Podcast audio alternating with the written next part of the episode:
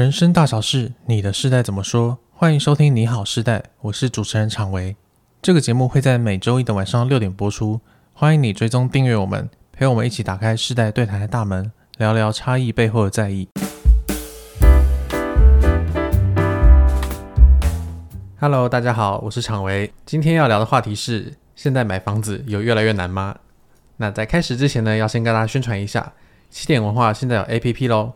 不管你是在 iOS 的 App Store 还是 Google Play 商店，你都可以搜寻起点文化。那记得要打启动的启，让你在收听节目还有课程的时候，想要享有更棒的体验跟服务。好，那今天想要讨论这个话题呢，是因为我前一阵子在网络上看到，就是有人在讨论说，现在台湾这个时代。呃，那应该说哪一个世代买房子是最困难的？哦，不止难，还要来比世代就对，对，要来比世代，什么话题都可以占世代，没有错。然后就我看到就有人说，现在的人啊，一九八九年到一九九四年出生的人，在买房子这件事情上面是特别的困难。嗯、那也有另外的一派人说，他们觉得是一九九四年到一九九八年。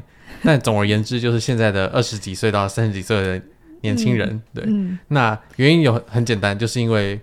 呃，这段时间就是两千年左右，房价开始起飞了，然后他们就认为说，因为现在没有，因为现在房价那么高，投期款也这么的高，所以如果你没有家中长辈支持你第一笔资金的话，其实你不可能存到那个投期款，更不可能去付后面的房贷。是，所以为了聊这个。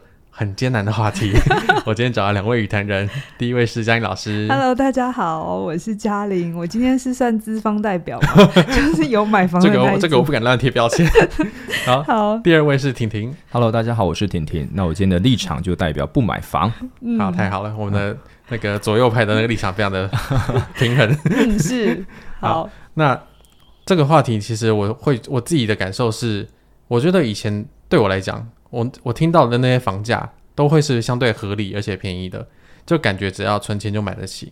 但现在的房价呢，我会有一种好像你真的要花一辈子去买一间房子啊！你如果买了房子，你就会穷一辈子，就是会有这样的感受。哎、嗯欸，你刚才想说，你以前听那个房价是指我们先不算任何通膨或者是那个货币的购买力，嗯、就是你单纯听到那个价格的时候，你觉得哎、欸，那是合理的价格？嗯。应该说，如果以那个薪资的比例来看，因为接下来我就会发现说，就是大家会常常讲嘛，就是我们的薪水都没什么涨.然后这几十年来一直涨了两三两三倍，可能从两万变四万这样的状况。可是我们常常看到那种两三百万的房子，现在都变两三千万了，就是它是涨了十倍，然后我就会觉得没那么夸张啦。对，但是但是就是会。接收到很多这样的资讯，你们会收到很多关于房子的讯息，然后会让你们觉得很有点可怕。对，几乎每天都有，每天都看得到，就是现在房子又涨了，哦、房子又涨了，然后有年年轻人买不起了，又要不吃不喝几十年了。是 是是，对，嗯、所以我就想来问两位，就是先问婷婷好了，因为你是不买房的代表。OK，好，没问题。我我觉得我这一集会被攻击。哦，真的吗？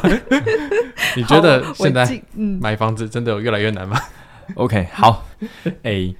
我觉得先厘清一件事情，就是任何时代买房，嗯、它都不容易，那都是难的事情。哦、对，嗯、这点要我觉得可以先厘清，然后再来。所以我们今天聚焦应该讨论有没有越来越难这件事情嘛？那越来越难就是比较出来的。嗯，那我觉得我们要去讨论一个现象存不存在。我自己喜欢从两个角度来讨论，一个从主观感受，一个从客观事实。那我先看主观感受。啊，主观感受的话，我自己有一个很很很深刻的经验是这样子，大概五六年前。我在中和看房子，嗯，对，然后看到有一个很我们很喜欢，我跟我老婆都很喜欢的社区。好，那总价是一千五百万，那具体几平我有点忘了，可能二十五平到三十平之间嘛，就总价一千五百万。好，那我当时听到这个价格之后呢，我马上就打电话给我以前的老师，因为非常巧，我以前的高中老师啊跟我非常好，哦、对，他一毕业就带我们，所以我们是他第一届，大我八岁而已，我跟他关系很好。嗯然后他也住在这个社区哦，你要跟他当邻居这样？呃，也不当邻居，但我就好奇，好奇听到价格想要问一下嘛。对，我问他说：“哎，他大概在十年前买的。”我问他说：“你当初买多少？”这样，他说他当初买七百万，六七百万。哦，那我我听到这个价格的时候，我就吓一跳，因为六七百万跟我对跟现在一千五百万，就等于是他翻了一倍不止啊！啊，是对，你就等于乘以二点多这样子。然后我我就有一个深很深，我当然知道房价越来越高，但我当下就有一个相对剥夺感的感觉，就是。以前我跟他一样都是学校老师，学校老师薪水基本上差不了多少。嗯，对，你说年资的增加，每一年调一千块，其实差不了多少。十年前、二十年老师的薪水跟现在也一样，哦、所以我跟他领一样的薪水，我要住在同样的地方，那我付出房子的价格是一倍以上，就价格是两，就等于是要乘以二啊，要乘以超过二就对了。嗯嗯，对我大家就觉得有。有一种不太舒服的感觉，这样子。对，那有人讲说，那你可以不要住在这个地方啊。好，那那六七百万的房子，现在要要要退到外围，对我，而且要是全新的大楼社区这种的，或是五到十年大楼社区，可以找六七百万。我不知道，我没有做过功课。我不敢下定论，但我当他就有一个很深的感受，就是我们薪水是一样的，但是我买房的成本硬是比他高很多。哦，真的，对，所以那只要不换工作，这个问题永远无法解决。哦，嗯嗯，对，所以从主观感受来看，啊，的确我深刻感受到房子真的好贵，所以有相对剥夺感，然后就会有一种生气，对不对？对，对，因为同样都是老师嘛，对不对？是是我只比他晚出生了八年，对，那我就要付出的代价是这样、哦哦，所以他算是很年轻的老师，因为我们是他的第一届。就是、OK、嗯、OK，、嗯、你那时候有觉得自己生错时代吗？嗯。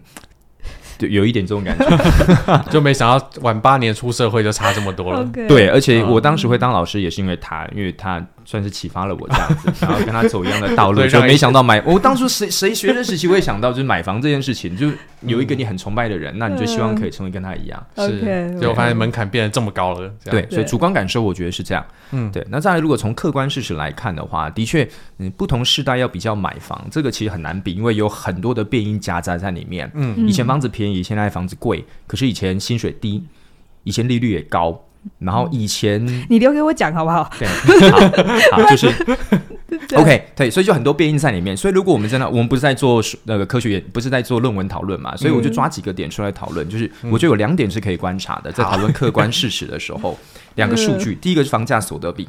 哦，第二个是首购族的年龄，我还特别上网去查一下。是是，对，哎，可是我觉得首购族的年龄也还有一个东西跟教育程度有关啦。对，就是因为我们的教育又越来越延后嘛。哦，就是跟我们更早之前，我这一代的。差不多念到大学是差不多的，是。可是我这一代跟我更晚一点的要念到研究所，哎，对，研究所已经被标配了。对啊，所以他再晚个两三年又是正常。对，的确，学历越高的话，那买房时间越晚，越越往后。好，那我先把这数据讲完好了。所以我上网去查一下房价所得比。那根据内政部的资料呢，二零零二年就是大概二十年前，好，新北市我们也不讲台北市，因为讲讲台北市有人讲说是 谁说一定要买台北市，我们就讲新北市。好，那房价所得比是六点三。哦，对，就是我们。常听新闻讲了，不吃不喝要六点三年嘛，才可以买得起房子。这样，那现在二零零二年是将近十三，哇，十三等于就是乘以二点多嘛。对对，那的确跟我在综合看的房子感受差不多的。是，那有些地方像我现在住板桥，那板桥那个不只是两倍、三倍、四倍都有的。新北市很大，对，新北市很大。这一集就是用力的搞政策的。这是第一个房价所有的比，所以的确它变高。然后在第二个是首购族年龄，这个是很多人在讨论房价时比较少会讨论到的，就是。我第一次买房子的年纪，好，那我一样查到十年前，十年前首购族的主力主要是集中在三十到三十五岁，嗯，那现在的话是三十五到四十，是，是，对，那你更不用讲二十年前、三十年前，我爸妈买房的时候才二二十七八岁而已，哇，对，那的确像嘉玲老师讲到的，就是因为教育程度的关系，对他们真的出社会很早，我妈十四岁就出社会了，对，所以更确实，但我们会幻想说，现在还是可以二十七八岁就可以买到房子，对对。对，所以首购族年龄也是一直往后延，嗯，对，怎怎么办？我突然。有一种我接下来好难讲哦，所以以上好，综上所述，我觉得对，我觉得从主观客观来看，我觉得房子真的越来越。但我觉得至少婷婷补充的这个资料，已经让我们听出了一个历史的变迁。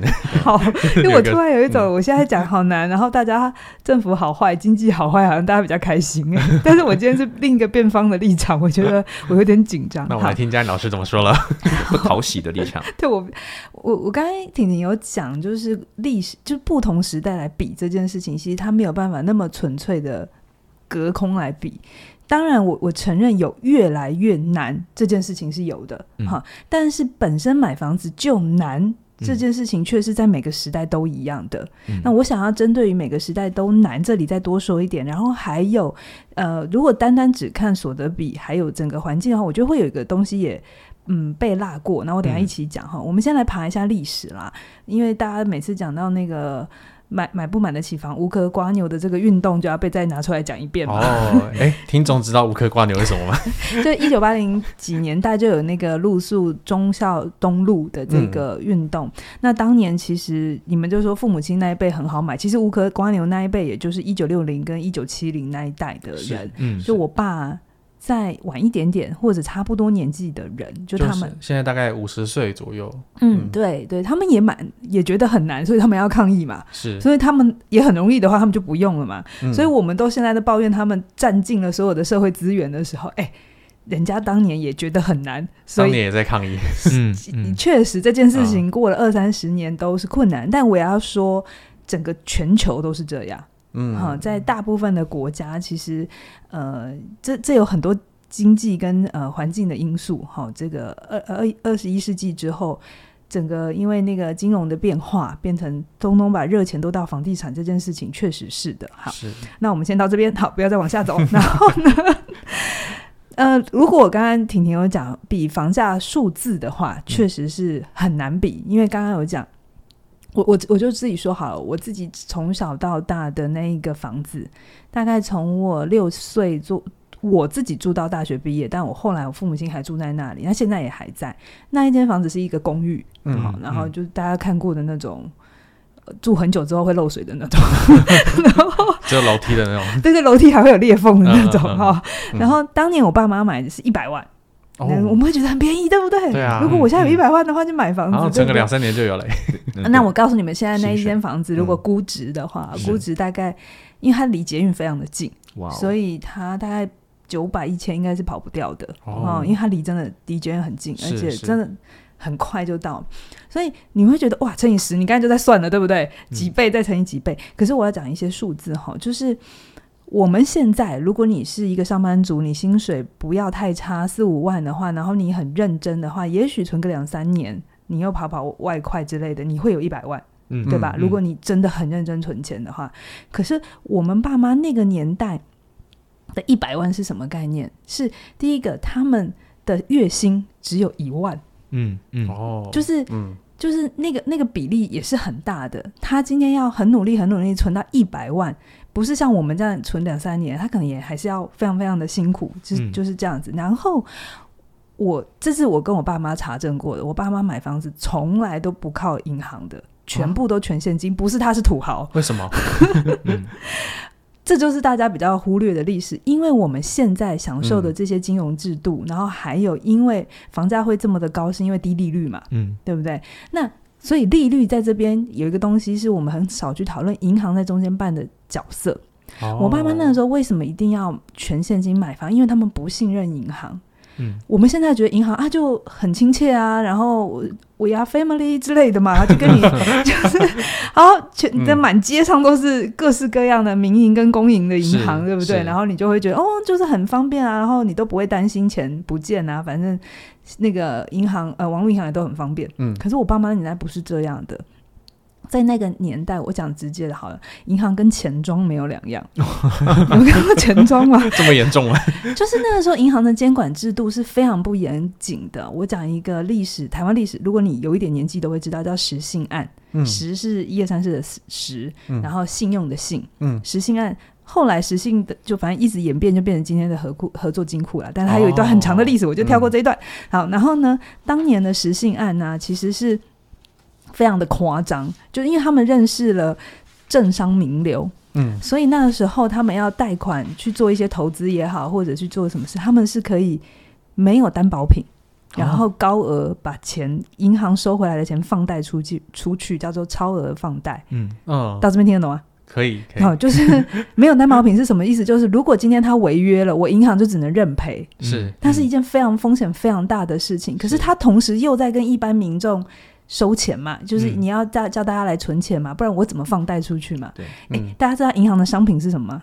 银行的商品就是左手拿钱，右手把钱放出去，然后他赚那个利差。嗯，嗯这就是银行的商品。好，嗯、所以当年那个实信案呢、啊，反正一爆发出来之后，大家发现原来这间银行是没有钱的，然后里面有非常多违约的可能性，它有可能会倒，所以就引发了挤兑。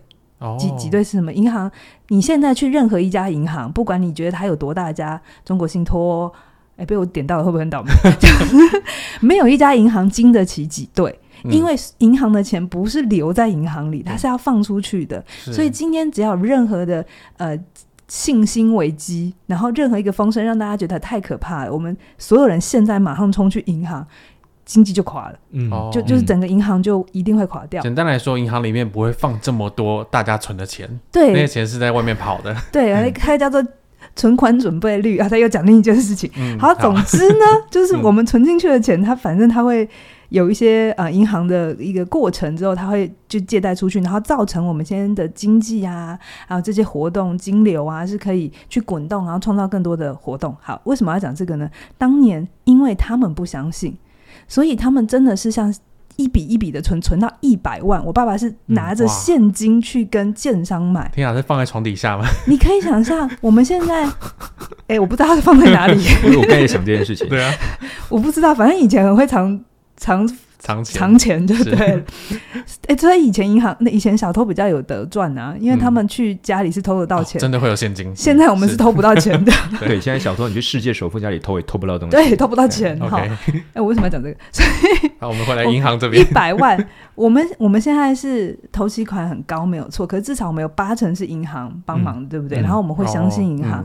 但我爸妈那个年代是没有的，所以他们真的是一笔一笔存，存到一笔钱就去。然后除了他们不相信。呃，银行之外还有一件事情，就是他们的利率很高。刚刚有提到，嗯。呃，我爸妈那个年代是我问过他们是十五趴十八趴，十五趴十八趴。你可以想象现在就是你现在一百万拿进去，你明年有定存十五万或十八万可以拿回来哦。你会觉得很多？对，啊，凡过来就是，反正就是借钱的话，你明年就是，然后你看，如果十五十八万，你除以十二个月，是不是每个月的利息就一万多？对对。那我刚才说他的薪水只有一万多，对不对？哦，直接超过了。所以他是不可能去借贷买房子的，因为他超过他的利息超过了他的现金。金流嘛，但我们现在利率，我昨天上网查大概两点多，哈，大家又如果你有清，就是你有一些好一点的贷款，可能有些人可以到一点多。好，总之你现在一借一百万，明年的利息就两万，嗯、对吧？然后平均每个月大概两千，嗯，对不对？所以你这个利息是你现在这个薪水是可以负担得起的，嗯，对不对？嗯、那你看你借的乘数是几百万的再乘上去嘛，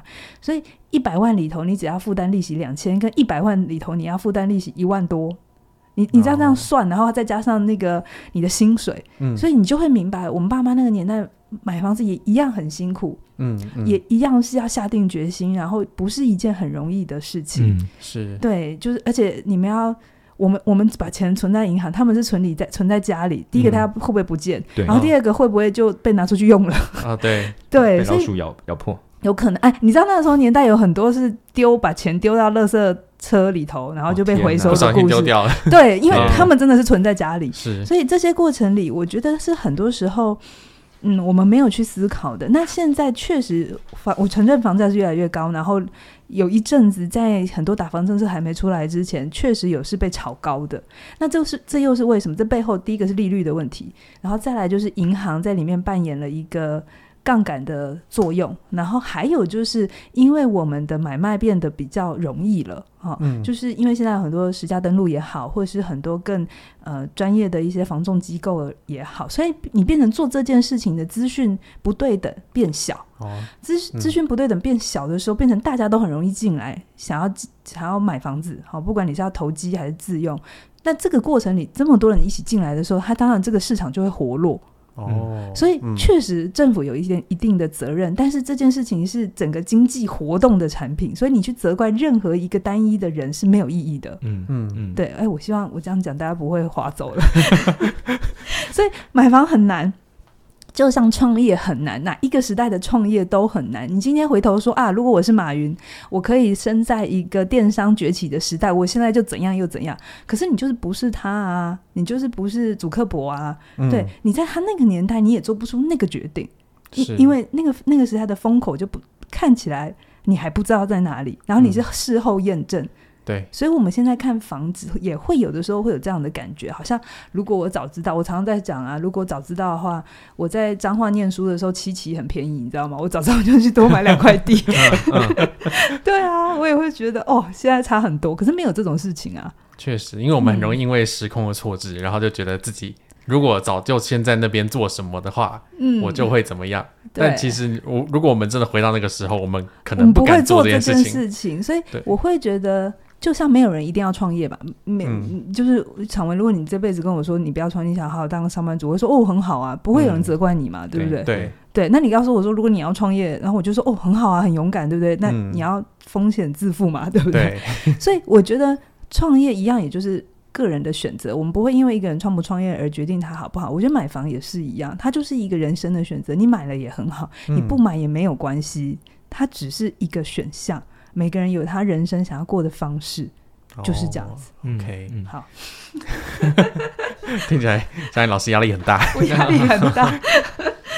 嗯，因为我刚刚听完之后，对，我们现在确确定了一件事情，就是买房子这件事情，在任何时代来讲，都是一件困难的事情，事情而且是需要很强大的毅力才可以做到的事情。嗯、但是 放到现在来看啊，呃，刚刚老师你有听到吧？就是。我们的一些利息，如果超像当时候爸妈的利息，如果是一万多块，那他们的薪水就一万块。嗯，那显然他们的薪水就是付不起这个利息，付不起。那当然是不可能去跟银行借。对，但是我们现在可以跟银行借了，我们的利息却还是可能会到三四万。嗯嗯，然后我们可能要找个四十年。嗯，所以我们的生活品质一定会有。呃，一个程度的下降，对，对对，然后甚至就会有人说，哦，你这辈子就会变房奴了，就是你要背房贷背一辈子。是，所以现在有些人出来鼓吹说，啊，我们与其花钱买房，你不如拿去吃好的、喝好的、过好一点、穿好一点，嗯、这样你的生活品质可以维持。那买房这件事情就算了吧，就我们就集体躺平这样。那我想问婷婷，你觉得这个这个说法你会怎么看呢？你说不买房就直接。及时享乐，对，我们就及及时行乐吧。哦，嗯，我我觉得没什么不行啊，就重点重点是你要想清楚自己要什么。对，就是你，呃，我我觉得关键是比较可惜的，有些人买房，嗯，的原因是因为他觉得其他人觉得他需要房。哦、所以他就买下去了，是什么意思？比如说，就是社会可能社会期待他要有房，或者父母觉得他应该有房哦、嗯，或者你要娶太太啦，嗯、或者你要结婚啦。哦，你觉得他是一个必要条件？对的时候，所以是别人认为你要，你就你就买下去了，然后你可能也没有想清楚，然后付房贷过程觉得很辛苦，需要省吃俭用，这是一种。而另外一种是，有些人他不买房的原因。是因为他觉得自己买不起，可他没有真的做过功课去计算，哦、他只看到新闻讲说啊，现在房价很贵啊，不吃不喝三十年、四十年啊，不应该要买房什么的、啊，嗯、就是建商的阴谋等等的。可他没有真的去盘点过，其实以他的能力，或者是呃，如果考虑到比较这么新的房子，或者是比较不要在市中心，他其实可以买得起房的。哦，对，这个我觉得很多人没想过。对，所以我觉得关键、嗯、买不房都都 OK，就是没有应不应该嘛。重点是你有没有先想过这件事情，就是买房为什么要买？那不买，那原因是什么？嗯，对。那以我自己来讲，我是没有买房的。嗯，对。那我不买房的原因是我其实买得起，但我是做过计算之后，然后理性评估，我觉得嗯，我现阶段应该是不需要买房。哦、那我当时计算方法这样，可以简单分享一下。好，对。这一集会牵涉非常多数字。对，对我我算法就是，比如说以我现在住的地方，我现在住捷运公共宅，嗯、我一平将近一百万。哇，对，然后总价是一千五，是一千五百万，所以如果要买下来的话，我先讲一千五百万是很小很小十平那种，很容易看得到彼彼此的那种空间哦。对，所以它一平就是将近一百万。对，就是比不比宿舍多大多少哦。嗯，对对，所以如果要买下它的话，其实买得起。那我们算的话，头期款是如果你算两成就三百万嘛。嗯，对，然后贷款。就贷一千两百万，如果利率用一点五趴来计算的话，现在没有这种利率，现在已经没有了，没有。的。好，好，我们就用一点五，调一点五趴来算的话，那缴三十年，每个月缴四万一，嗯，缴四万一，OK，所以我这样讲，缴三十年之后呢，我的资产就等于这间房子嘛，会有多少钱？哦，常威，你觉得现在它一平是将近一百万，嗯，三十年之后它合理会涨到多少？你觉得三十年后，如果以我们刚刚那种觉得会涨十倍的那种幅度来，十倍，那就像他现在一瓶一百万了。对，我是说我我刚刚我刚刚的那个概念回答哦，没有啦，大概大概一，我觉得到一百二、一百三都很正常，对，很正常。三十年，我觉得，所以我抓两倍。涨到一瓶两百万，应该是合理的嘛？对，非常合理。所以如果等于是 它涨呃翻倍的话，相当于就从一千五百万变三千万嘛。所以等于我拥有的资产就是三十年后就是三千万。嗯嗯。好，那另外一种就我去比较，比较什么？我把这头期款还有每个月要缴的贷款留下来拿去。投资、嗯、投资股市，放到股市里面去，然后扣掉我要缴的房租，三十年后我有多少钱？嗯、好，那我算是这样子。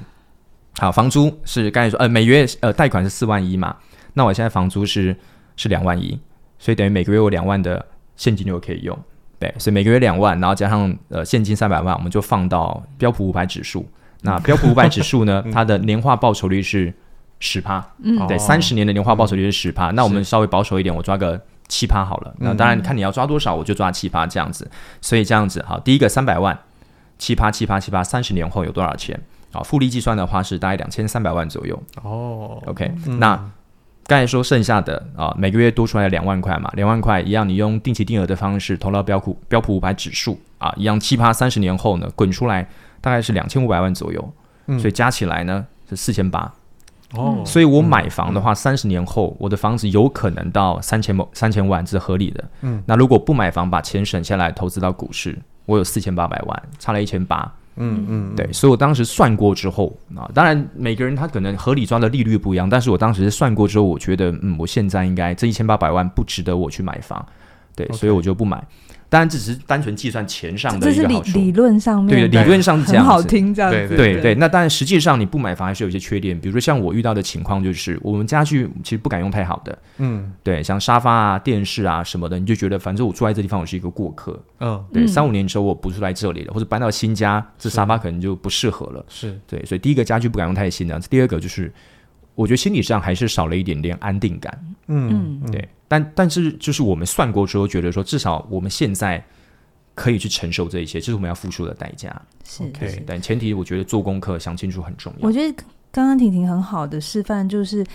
呃，因为我也认识他，他是一个很很稳定，然后很多时候他是很谨慎的人，嗯，所以我很相信他在投资市场里是真的可以有很好的这个年化报酬率跟决策。是，但是为什么我说刚刚婷婷这样算是否他哦，呃、其他人不一定哦，因为第一个第一个你对投资的概念是什么？嗯，然后再来就是你的这个投资的知识跟技巧到哪里？因为有一些人可能看着。股票大涨，他就觉得太可怕了。追高杀低，对对对对，追高杀低，就是这些东西其实都会影响。所以如果真的就像算的，然后我们最后就会变成这样，所有人就都不会买房，就会去。但就是因为这中间都还是有落差，但我们就是在示范一件事情：是每一个选择都可能是好选择。是买房有买房的好呃的好处，嗯，但是不买也有不买的好处。对，如果你本身的投资就像婷婷，他已经长期研究很久。他的这个投那个投报率当然可以在一定的水准。那如果我是他，我也就是不要现在不要买。嗯，对。嗯、但是如果你不是的时候，而且你没有这样的知识，那、嗯、你又对一个家的渴望是很高的。嗯。然后你对刚才婷婷讲的一个情绪的稳定度，我自己觉得我会买房的原因不是因为报酬，不是因为他会为我赚更多的钱，嗯、而是因为我很需要一个稳定的空间。哦。我很需要回家有一个完全属于我的。归属感，所以我愿意为这件事情付钱，因为对对我来讲，这件事情是无价的。嗯，但今天我只是用一个有价的价格得到它，我都会觉得很、很、很、很实际，或者是对我来讲它合理。对，嗯、所以买不买房真的不是问题。可是如果你有一个想法，是希望有一天买房子可以像你买手机一样划顺，嗯，对，然后无痛，我会告诉你，可能不管你在哪一国。哪一个世代都是没有办法的，嗯，都是不可能是。是这样，因为房子不是消耗品，它是资产，嗯，那有一些人我知道会一听到房子资产，他你也会很生气，就说不是啊，你养它 还要花钱，对，那我关于。到底房子是不是资产呢？你要看你在哪一个文化跟哪一个国家。至少在东方是好，嗯、因为东方确实我们的自有率是很高的，八成、九成。哦、那在德国，刚好昨天刚好做一些研究，德国的自有率，房屋自有率大概不到一半。那一些大的城市可能只有十几、二十。嗯，因为他们的租房政策，然后还有。他们战败过，所以 整个土地的跟所有权的这个历史是跟我们不一样的。所以我觉得他不能单纯的切面的说哦，所以哪个国家怎样，所以我们台湾要像他，因为他有历史的问题。对，但是我想拉回来讲，我今天是心理学家，我从心理学的角度讲好了。就是我其实常常在看到一些朋友买不买房的议题，除了经济议题，就是算钱的问题之外，我觉得还有一个东西很重要，就是我们对于未来的信心。嗯嗯，我常常觉得买房是一个承诺，你先不要想三四十年，就是就是房贷那个缴款的这个问题哈，是因为我觉得这也是另一个陷阱啊。我们一想到三四十年，我都会想说，我爱一个人都不会爱三四十 年，我买一个房子，哦，确实，对不对？所以我连我自己我都不会预测我要住一个房子住三三四十年不会变哦。我我不是这样想的，嗯、我我会承诺就是我可能五年，接下来五年、十年，是我想在这一区工作。嗯，然后我可能对于我现在这未来十年的工作，我是有信心的。哦，就是我供得起这个房子，我也供得起我的生活。那大家都知道去算那个，你到底能能借多少钱？然后我会觉得。因为我相信我的未来，因为我对未来有希望，所以我愿意投资在一个这样的商品上面。但如果你本身对于你的现在的工作前景就没有很看好，然后你待的产业又不是新兴产业，甚至是有一点夕阳产业，你现在告诉我说你真的觉得房价很高，你买不起房，我觉得很合理。对，OK，我觉得那是信心的问题。就是我今天如果对我的专业未来还会在不在都很。都很怀疑了，你叫我去承诺一个买房子，嗯、然后有这么大的资金压力，然后接下来要稳定还款这件事情，我当然会觉得我我我不敢呢、欸，嗯，我会觉得太可怕，嗯、是，所以所以我觉得，如果你现在其实是买得起，但是你又还是觉得不敢，那你要不要想一想，你是对对社会没有信心，还是你对你自己没有信心？哦，对，嗯，嗯对我我看我身边买房的人啦，就是可能就是我在看他们在自己工作职业上面的规划，就是他们都会自己觉得工作是他们很大的成就感来源，嗯。嗯，然后他们对他们的职业都有一定程度的信心，对，所以他们会去做这样的一个选择，但不一定是他们很有钱，也不一定是他家里有帮忙，只是他会愿意承诺这件事，然后在这个承诺的期间，好好的去。去去照顾这个资产，嗯，OK。但是如果你问到说、嗯、啊，三四十年怎么办？然后那个意外性怎么办？对，Hello，我前面是不是讲银行在这里面扮演一个很重要的角色？嗯，然后整个呃这个金融制度，然后还有这个买卖房屋的市场机制都越来越透明，也越来越多，所以意味着你现在要买，然后你买买了之后你要卖，相对也是容易的。嗯对。哦，嗯，你听得懂吗？因为这个市场里面有很多人进来，对，所以如果你这三四十年的持有期间，你真的有一些其他的考量啊，我真的说人生没有一定的事情，对，好，所以你真的真的，你真的必须卖。那我以我现在的经验，哈，那我过去自己几次的经验，还有我的家人的经验，只要你的物件没有太奇怪，然后合理，那你开的价格也合理，嗯，好，以现在的状态的话，你摆在市场上最慢半年。其实是会卖得掉的，嗯，哦、是会有机会的，是，所以它当然它的流通率跟变就是不像证券或股票可以这么快，嗯、就是啊，反正你价格可以磋商好，明天就可以卖掉，然后你就会有现金，它的流动性没有这么好，嗯、可是至少它不会处理不掉，哦、它不会，就这个市场是一直有在运作的，嗯、对，市场是在运作，所以是。这有好多好多的原因。变成我们今天在买房这件事情上的感受，主观知觉的感受会跟我们父母亲完全不一样，因为我们根本处在两个不同的状态里，嗯、就好像我们父母亲无法理解我们网络世界的 工作形态。哦，嗯、那不是谁对谁错，它就是完全不同。对，嗯，好，听听起来买房子至少有一个可以去试试看的方向，对，然后至少听起来。房贷三四十年这件事情也没这么可怕，没那么可怕。对我我觉得大家都是被吓死了。对，就是一想想三四十年，不是你只要想三年五年就好了。对对，哦、但是我也不鼓励你搬进去又很快一两年搬就就是卖掉，卖掉因为第一个有可能你你搬家的成本很高，嗯，然后你买卖是有手续的，比如说不管是中介费还是代书费，还有这些里里扣扣的费用。很高，所以我没事也不会想要搬家。OK，对。但但老师，你刚刚讲那个承诺的那个概念，嗯、我觉得真的是蛮重要的，因为我确实有感受到，就是现在很多人不敢买房子，是因为真的对自己的未来充满了没有自信的那一面。嗯嗯嗯。嗯，但是如果我们真的就是好，我我不管对未来有没有自信，我现在先试试看，我想要先认识一下什么叫房地产。好，那我们要怎么开始呢？想先问婷婷。如果你现在要买房子，你会怎么开始？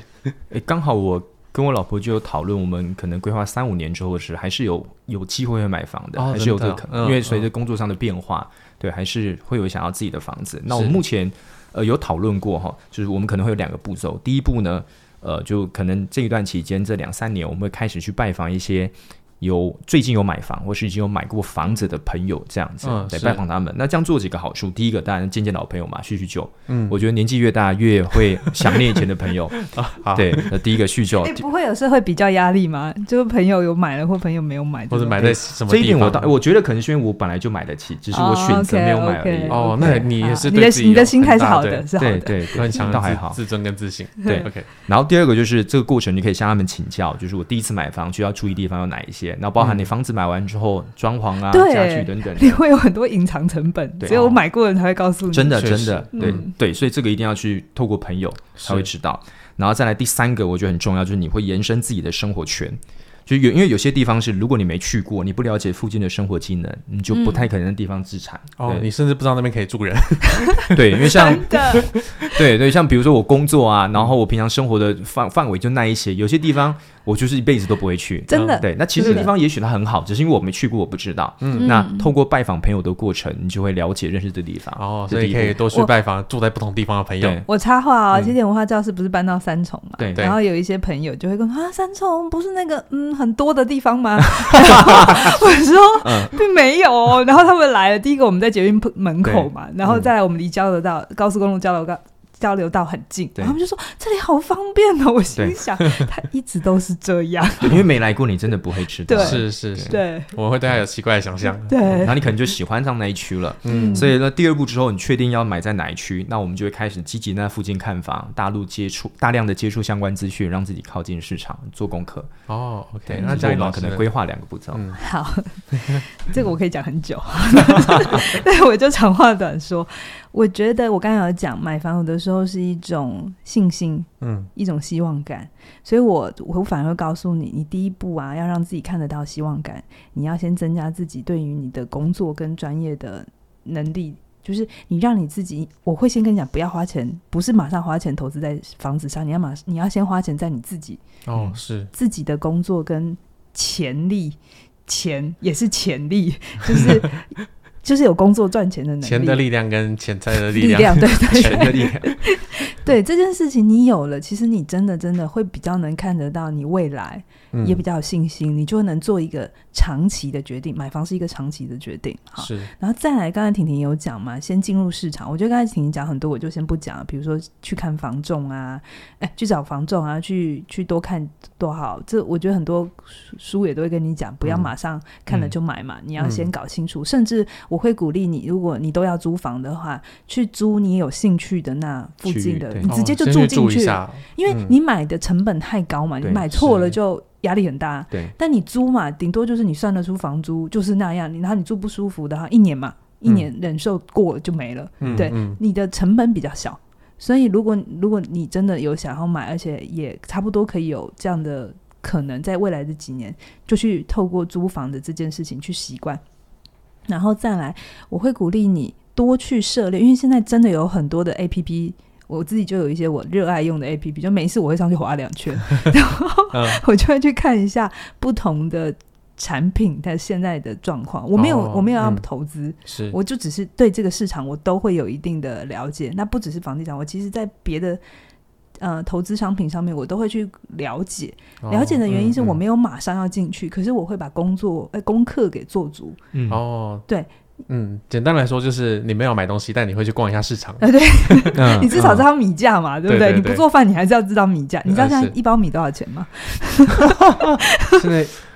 应该应应该还是一百出吧？你看你几斤啊？对，还有哪一个产地？对，好，所以你要了解，然后再来，我觉得有一些比较小白，就是你知道开价不等于成交价，好不好？嗯，就是这中间会有很多议价的空间，所以如果你还没有买房，我鼓励你可以先去学谈判，就是先去学学沟通，去学这些东西。对，那多花一点，因为。房子真的是一个比较高的呃单价，就是那个成本真的很高，所以你多做一点功课是好的。然后刚刚婷婷有讲，多问一些买有买过经验、买买卖过的经验，那我会跟你讲，你要问是最近有买过经验的人，对，你不要去问你爸爸妈妈，太久了。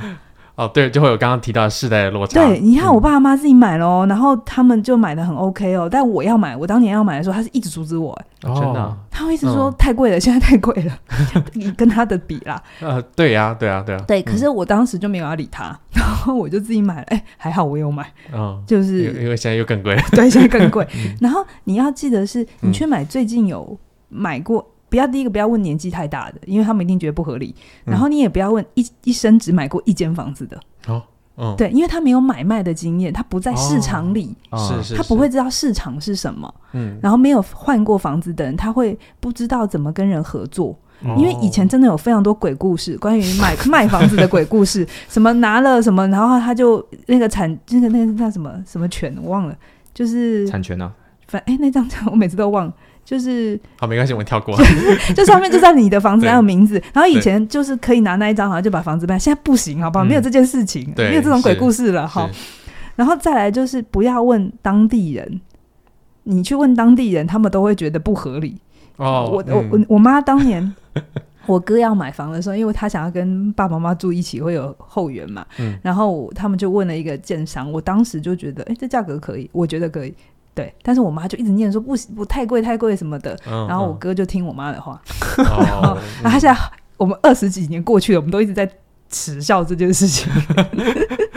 对，就是你知道回头来看，就都觉得真的是错过。嗯、那那为什么我妈会觉得不合理？是因为她在那里已经三四十年了，所以她看过很低的价格。那你这个时候来一个。其实没有太高，它就是符合市场价的时候，对他来讲，他心里是过不去的。嗯，所以我觉得，关于你要问问题，问你要问有经验的人，然后你关于什么叫合理的价格，你要知道你对比的东西是什么。OK，对，我觉得这东西是很 很多功课可以做。就你对比的资讯真的要是很最近的，对。然后同时你要问的人是。经验很丰富的，对对，而且他是真的是真心诚意会为你想。你去问房仲，当然他也会有一套话术啊，所以你自己也要有辨识的能力。多多交朋友吧，就就是交朋友，就是交朋友。对，OK。那这样听起来，我会觉得，嗯，买房子这件事情虽然还是很难啦，但是刚刚老师讲你提到的就是希望感这件事情，嗯、其实很大的程度是来自于我们有没有投资自己。嗯，那其实投资自己就是靠学习嘛。嗯，那包括我们要怎么。规划这个买房子的资金这件事情也是需要学习的。嗯、那甚至我们还会做一些房地产的功课，也是需要透过很大量的接触跟学习才可以得到。你要先跟钱的关系要变好了。对 对嗯对，因为我们在花很大笔的钱的时候，如果我们跟钱的关系不好，对，我们就很容易会觉得说，哇，这个钱花出去，我的一生就要毁了。对对对对对对对，那还好，我们现在有一个课程叫做理财心理学。理学对，嗯、这样的课程呢，就是佳妮老师还会带着你。去看待一下你的钱跟你的关系到底发生了什么事情，然后你的你对待钱的态度是不是跟你父母对待钱的态度有没有一点雷同，有没有类似的地方？嗯，对，因为当你看见这个之后，你才知道哦，原来我可以从这个地方地方去调整，可以从这个地方去改变。是。那同时呢，刚刚提到嘛，就是我们要投资自己，然后也要做很多市场的功课。嗯。这个部分呢，其实就很鼓励你上佳妮老师的另外一门课程，叫做《成为你想要的改变》。对。因为在这门课程里面呢，老师就会带着你用游戏的策略，然后帮你拟定目标，甚至帮你。处理一些拖延跟分心的状况。对，如果你一直很想买房，你也知道要去看房，怎么奇怪你都不走出去的话，欸、那你可以把它设计成一套游戏，你知道吗？对对，对你可以每天规划一点小任务，每天规划一点代办清单。是，对是我相信这个会对你，呃，前往买成为有房一族的这个路上有一个很大的帮助。是我们今天好像那个建商的的业配是吗？没有哎、欸，政府合合作。OK，反正现在你加入这两门课程的其中一门呢，你都可以折扣单门课程两百元。嗯，那如果你同时加入，要在同一张订单同时加入哦，嗯，你可以享我们的很优惠的合购价五千五百元，那它这样就是折扣六百元。嗯哼，所以很鼓励你现在就到我们起点的官网。购买我们的理财心理学，还有成为你想要改变，直到十二月四号哦。对，直到十二月四号。然后你加入我们的这两门课程之后呢，你就可以用我们的 APP 收听我们的课程，是让你在呃随时随地都可以收听我们的最棒的课程跟体验。是 OK，那今天世代的节目就聊到这边啦，期待下周一的晚上六点再跟你聊聊有趣的话题喽，拜拜，拜拜。